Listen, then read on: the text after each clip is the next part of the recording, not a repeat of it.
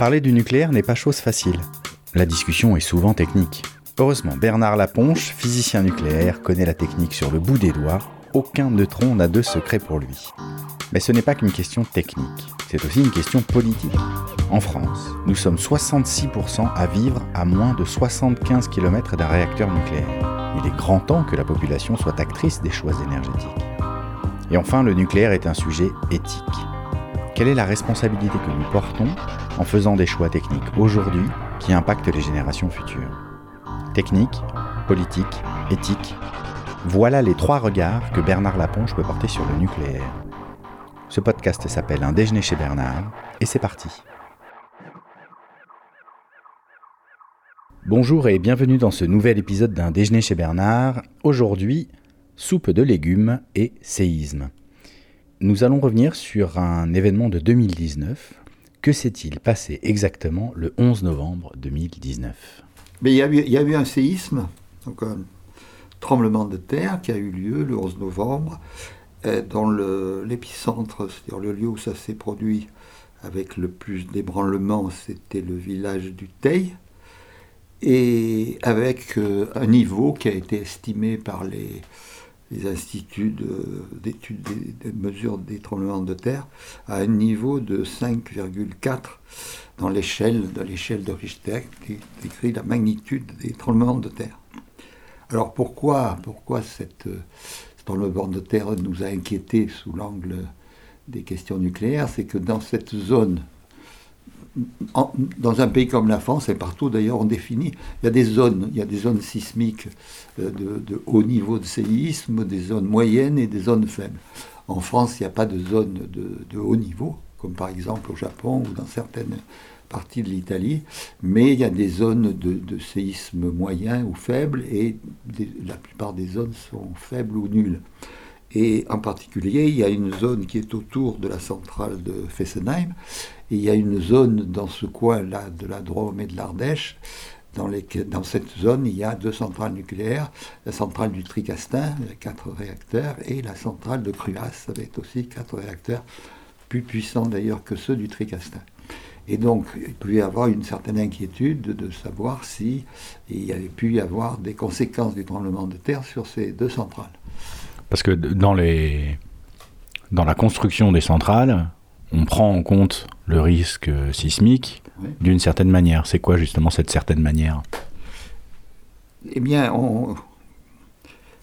ça, ça, a évolué. C'est-à-dire que, prenons depuis, depuis, avec les centrales existantes, on, regarde quelle est dans, la région, donc dans la région sismique qui se trouve dans cette, cette zone euh, Drôme-Ardèche, et donc le long de la vallée du Rhône, on regarde le sismique historique le plus, le plus puissant. C'est celui que l'on connaît dans le passé. Alors le passé est plus ou moins lointain, parce que pour avoir des, données sur un, sur un séisme, euh, il, y a y a des mesures depuis à peu près la moitié du 19e siècle, pas plus, et pas plus loin, mais il y a des séismes sur lesquels il y a eu des écrits et dans lesquels les gens ont dit ben, il y a eu un séisme, euh, toute, cette ville euh, a été rasée par exemple, ce n'est pas le cas, pas le cas chez nous, mais par exemple pour la centrale, la région de Fessenheim, qui est une zone sismique, on a pris comme référence le séisme de Bâle qui s'est produit en 1300 et quelques, je crois, et sur lesquels on a des écrits qui décrivent ce qui s'est passé. Et à partir de là, on a, estimé, je crois, que le niveau dans l'échelle de Richter était de 6 ou 6,5, et que donc euh, il fallait que la centrale de Fessenheim soit capable de résister à un séisme de cette importance, au cas où il se reproduirait. Donc on regarde dans l'histoire quel est le pire, le pire séisme qu'il y a eu et on dit on doit résister à celui-là. Voilà. Mais on va pas très loin. C'est-à-dire que s'il y a eu un séisme important en Europe euh, ou, même en France, euh, ben, au temps de l'Empire romain, il y aurait probablement des traces. Mais avant. Euh, ouais, et puis on aurait du mal à le placer sur l'échelle de Richter, quand même, pour le coup. Oui, mais s'il peut y avoir, par exemple, au pays, bon, on, le met tout de suite sur une échelle très élevée. Donc voilà, voilà, voilà quelles sont les règles. Alors il y a aussi des recherches de, géologues qui peuvent identifier certaines failles qui se sont produites il y a très longtemps dans le passé, mais qui pourraient éventuellement se reproduire. Et donc on tient compte aussi de ces séismes très anciens sur lesquels il n'y a pas de traces humaines, mais sur lesquels il y a des traces euh, géologiques. Donc on se trouve avec ce problème de ce tremblement de terre et nos deux centrales de Tricastin et de Cruas. À Tricastin, il n'y a pas eu de signal, de signal d'alarme par rapport au séisme. Donc probablement, donc euh, il n'y a pas eu de transmission du séisme suffisant pour que les appareils le mesurent. Euh, par contre, il y a eu un signal à la centrale de Cruas c'est l'un des réacteurs. Donc euh, l'EDF a décidé d'arrêter les centrales pour d'arrêter les réacteurs de cette centrale pour vérifier si vraiment il n'y avait pas eu des pièces endommagées, je sais pas, des tuyaux, ou, euh, pas forcément à l'intérieur du réacteur, mais euh, les câbles électriques, les tableaux électriques, les, les, piscines dans lesquelles il y a de l'eau pour refroidir, etc. Alors attends, attends, parce que je voudrais juste qu'on finisse cette histoire de, de, séisme historique.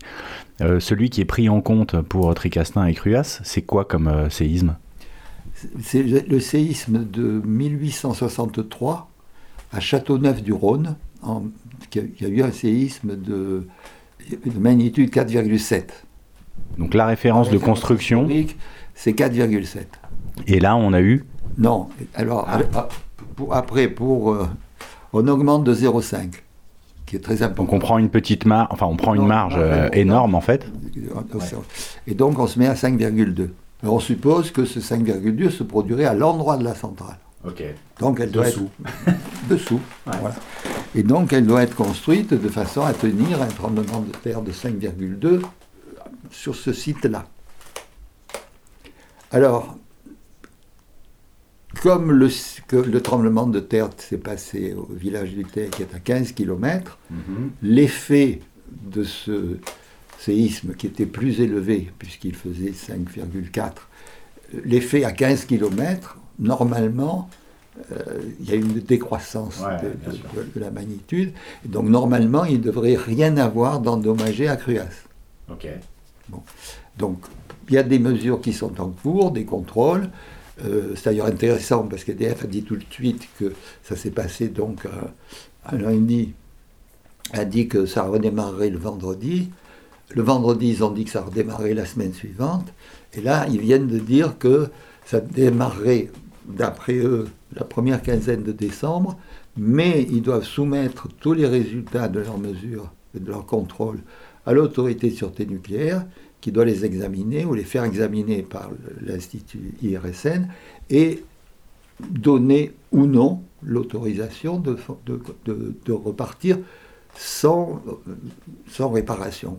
Sinon, il peut y avoir euh, qu'on ait signalé quelques défauts et à ce moment-là, il faudrait remédier aux défauts. D'accord. Donc toi, pour l'instant, euh, tu trouves que c'est plutôt mauvais signe, puisque en fait, euh, deux fois, EDF a déjà reculé la date de démarrage C'est difficile à dire, parce qu'il il faut probablement, il faut un, il faut un temps. Je pense qu'ils étaient, ils ont eu tort de dire je redémarre dans deux jours, parce qu'à partir du moment où il fallait faire des contrôles, ça dure assez longtemps, parce qu'il faut contrôler des endroits qui ne sont pas forcément faciles d'accès, qu'on ne connaît pas exactement. Enfin, si on veut faire ça sérieusement, je pense que ça prend plus que ce qu'ils avaient dit, comme d'habitude. Donc ça, c'est une première partie du problème. Donc on attend le résultat de ces contrôles et, l'avis de l'IRSN et de l'ASN pour dire, ben, écoutez, euh, ça va, il euh, n'y a pas eu de conséquences, ce qui est normal parce qu'on était à 15 km. Donc ça, c'est la première façon, on examine les conséquences ou non de ce tremblement de terre sur la centrale de Cruas. Il y a une autre chose qu'il faut examiner de près, c'est le fait que la centrale du Tricastin, qui elle-même n'aurait pas été touchée par les conséquences du tremblement de terre, elle est refroidie par un, par, un canal qui, est parallèle au Rhône, et il y, a une, il y a une jetée qui protège, euh, qui protège la centrale de ce canal, parce que ce canal est un peu en position supérieure. Donc il y a une jetée. Et déjà, à cause des risques de séisme, l'autorité de sûreté nucléaire avait demandé à, EDF de renforcer la jetée. Ça durait depuis des années. Et l'an dernier, ou il y a deux ans, ou l'an dernier, euh, l'EDF a dit écoutez, ça suffit, j'arrête les quatre réacteurs, j'arrête la centrale, ce qui se fait très rarement. J'arrête la centrale, vous réparez la jetée, et quand elle est réparée, vous redémarrez. C'est l'ASN qui a dit à EDF, vous arrêtez les réacteurs. Oui. Donc ils ont arrêté, ils ont fait les travaux, ils ont pu redémarrer, mais après, à nouveau, l'ASN a dit, bon, avec un peu plus de temps, il faut encore euh, la renforcer par rapport à ce niveau-là. Et donc les travaux sont en cours. Et la question se pose de savoir, est-ce qu'il y a eu sur la jetée euh, des conséquences ou non? Et ça, pour le moment, je n'ai pas de réponse. Peut-être qu'il n'y a eu aucune conséquence, que la jetée n'a pas bougé, etc. Mais enfin, c'est intéressant de voir que si, si, elle était dans l'état avant les travaux, peut-être peut que ça aurait pu créer un accident. Or, si cette jetée était, rompue, ça pouvait faire une inondation euh, de la centrale de Tricastin et ça pouvait donner un accident grave. Donc la question de la jetée n'est pas, pas innocente. Donc ça, c'est, il y a un tremblement de terre au Teil, les conséquences éventuelles sur la centrale de Cruas, la centrale de Tricastin et la jetée de Tricastin, à l'étude, en fonction de contrôle. La deuxième question, c'est de dire, admettons que la, la, centrale de, de Cruas au moment où elle a été construite, c'est-à-dire dans les années, dans les années 70, hein, c'est pas demain la veille, on est bien pris comme référence pour le séisme le, niveau du plus fort historique, eh c'est-à-dire le 4,7 déjà. Donc à vérifier. Qu'est-ce qui s'est passé dans ces années-là? Ensuite, est-ce qu'il y a eu, au fur et à mesure des visites décennales, certaines corrections? Si jamais les calculs initiaux ne, respectaient pas cette limite. Et donc, euh, est-ce qu'il y a eu des corrections et euh, est-ce qu'il y a eu des travaux? Est-ce qu'on a amélioré le comportement de la centrale par rapport au séisme? Ce que moi je ne sais pas. Je pense que faut, la, réponse doit être donnée par l'autorité de sûreté. Et aussi, euh, curieusement, la centrale de Cruas, la seule en France, a des dispositifs anti-séisme en dessous du radier, des espèces de plots pour euh, amortir les, séismes. Pour quelle raison est-ce qu'on l'a fait sur Cruas? Apparemment pour à cause de la nature du sol, mais est-ce que pour quelle raison on ne l'a pas fait pour les autres? Donc encore une autre question. Mais la question qui, me paraît plus, plus claire, c'est de dire que le séisme du Teil a donc été du niveau supérieur, au lieu de 4,7, 5,4. Donc. Euh, oui, c'est la nouvelle référence historique maintenant. Donc, ça devient la nouvelle référence historique. Donc, il faudrait que Cruas et Tricastin et la jetée de Tricastin soient améliorés de façon à ce que la nouvelle référence historique ne soit plus euh, les 4,7 de 1863, mais les 5,4 de 2019. Et donc, est-ce que l'autorité de sûreté nucléaire va faire appliquer cette règle de dire, écoutez, il y a, 0,7 de plus, ce qui, est, très important. Oui, parce que ce n'est pas une échelle euh, linéaire, donc 0,7 c'est énorme. C'est très important. Et, donc, euh, est-ce que, puisque on dit que pour les règles de construction ou d'exploitation, on suppose que le séisme s'est tenu à l'endroit de la centrale. Tu vois, le problème est différent de tout à l'heure. L'heure, on cherchait les conséquences d'un séisme qui s'est passé à 15 km. Maintenant, on suppose que ce séisme serait là, puisque c'est le plus fort historique, qu'on mhm. est obligé de le prendre. Et est-ce qu'il va y avoir l'exigence de respecter cette, nouvelle référence? Est-ce que la jetée, par exemple, résisterait à un séisme de 5,4 Voilà, la jetée, le réacteur de Tricastin, les réacteurs de Cruas. Donc on en est là, c'est-à-dire qu'on attend le jugement de, l'autorité de sûreté nucléaire sur la première question, c'est-à-dire est-ce que euh, la centrale a, eu des, a subi des dégâts, et qu'est-ce qu'il faut faire Normalement, il ne devrait pas, hein, puisqu'on a vu que c'était à 15 km. Mais deuxièmement, même si elle n'a pas eu de dégâts, euh, on doit prendre les précautions qu'on avait définies au départ, c'est-à-dire prendre le séisme historique dans cette zone. Et par conséquent, là, je pense qu'il faudrait faire des travaux. Mais ça, c'est suspendu à l'autorité de sûreté nucléaire. Mais c'est bien important de bien comprendre les deux questions. Parce que souvent, les gens ou même les journalistes ou même euh, les notes d'information ne sont pas toujours très clairs là-dessus. Il y a le problème de la situation actuelle et des conséquences éventuelles du séisme à distance. Et deuxièmement, il y a la révision des conditions de fonctionnement de ces centrales en supposant que ce séisme historique qui est récent soit appliqué aux centrales existantes. là, on attend quoi maintenant Comment? Là, on attend quoi maintenant? Le rapport d'EDF sur qu'est-ce qui s'est passé dans, dans ces différents lieux. Et puis après, le jugement de la SN de décider qu'il euh, y a une nouvelle référence et que donc il faut en tenir compte. Et alors, ça montre aussi la, la, fragilité de ces, de ces, ces, estimations ou même de ces réglementations. C'est-à-dire que bon, le, le, plus fort historique 1863, c'est pas très loin.